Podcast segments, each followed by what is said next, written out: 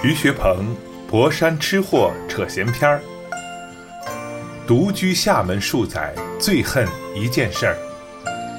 每逢周末饥肠辘辘之时，微信圈里的美食家们竞相暴晒各种美食。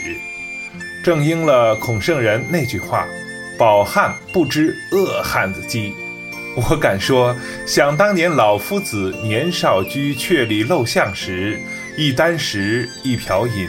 闻到朱门酒肉香，嘴里吐出来的肯定不是“知乎者也”，而是恶毒千倍的旷世绝骂。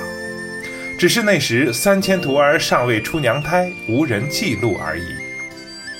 昨日，堂哥堂弟竞相转发家乡美食文章，只看着一幅幅精美菜图，我已是满嘴生津，口水外溢了。我的家乡博山，位于齐鲁交界要冲，自古盛产陶瓷琉璃。至明清时期，随着商业的兴盛，博山已呈现车马浮凑、万商云集的空前繁荣。在此情况下，山东博山菜应运而生。博山菜吸收了鲁菜、京菜和海派菜系的特点，通过炖、煨。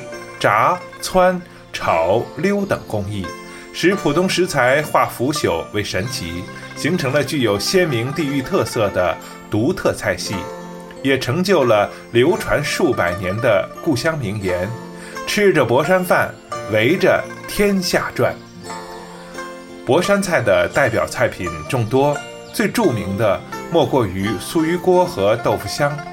关于博山豆腐香，民间传说。清乾隆皇帝南巡时，特意来博山探访老师孙廷权的故居，在品尝了豆腐香后赞不绝口，特下口谕，引为宫廷御膳。其实乾隆老儿不知，博山好吃的菜品何止一二：汆丸子、炸春卷、软硬炸肉、海参鱼肚汤、青梅居的香酥牛肉干。石蛤蟆的水饺，博山男人半把刀。博山菜的名声远播和口福诱惑，使得博山男人几乎个个做的一手好菜。遗憾的是，我天生属于吃货序列，不在此类。有朋自远方来，不亦乐乎？外乡人到博山，当地朋友多会请他品尝博山四四席。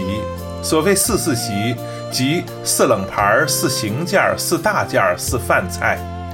山东人好客善饮，初来乍到，未等冷盘上齐，即醉倒桌下者不乏其人。数十年来，毫不夸张地说，除少数地域没到，我几乎走遍神州大地，尝尽华夏美食。客观地说，比博山菜好吃的美食何止百千。博山人钟爱酱油，再好吃的菜肴，一勺酱油下去就很难入美食家的法眼，色儿没了。但如若满桌佳肴让我食用，我必选博山菜，因为它不单是舌尖上的诱惑，更是舌尖上的记忆。记得我刚结婚时，七舅对妻子开玩笑说。你要每天早上擦净老公的皮鞋，好照亮他回家的路。妻子笑答：“不用，他每天下班闻着饭菜香就回来了。”夕阳西下，渔舟唱返，清风吹来，我似乎闻到千里之外妈妈在老家火炉上烤小干鱼儿、烙菜煎饼的香味儿了。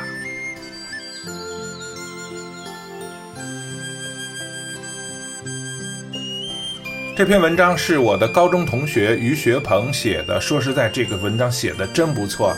一般来说，我在读这个文章的时候啊，因为年轻时候读新闻的习惯，就从来不看稿子，读完也不知道什么意思。但是呢，就是因为于学鹏写的这个东西特别的朗朗上口，我几乎每一句话都没有打磕巴。呃，就是一气都读完了，而且呢，呃，他的那个语言的节奏非常非常的好，嗯，当然写的那个文文章的，呃，这个文章的情感也非常的好，打动了我。好，于学鹏，你是最棒的，而且你是最棒的银行家，在我心中，在我们同学的心中，加油！好，听众朋友，感谢您收听《面子事儿》。如果感觉这个节目还不错的话，就在您右手的下方的呃那个拇指处点个赞。好，谢谢，再见。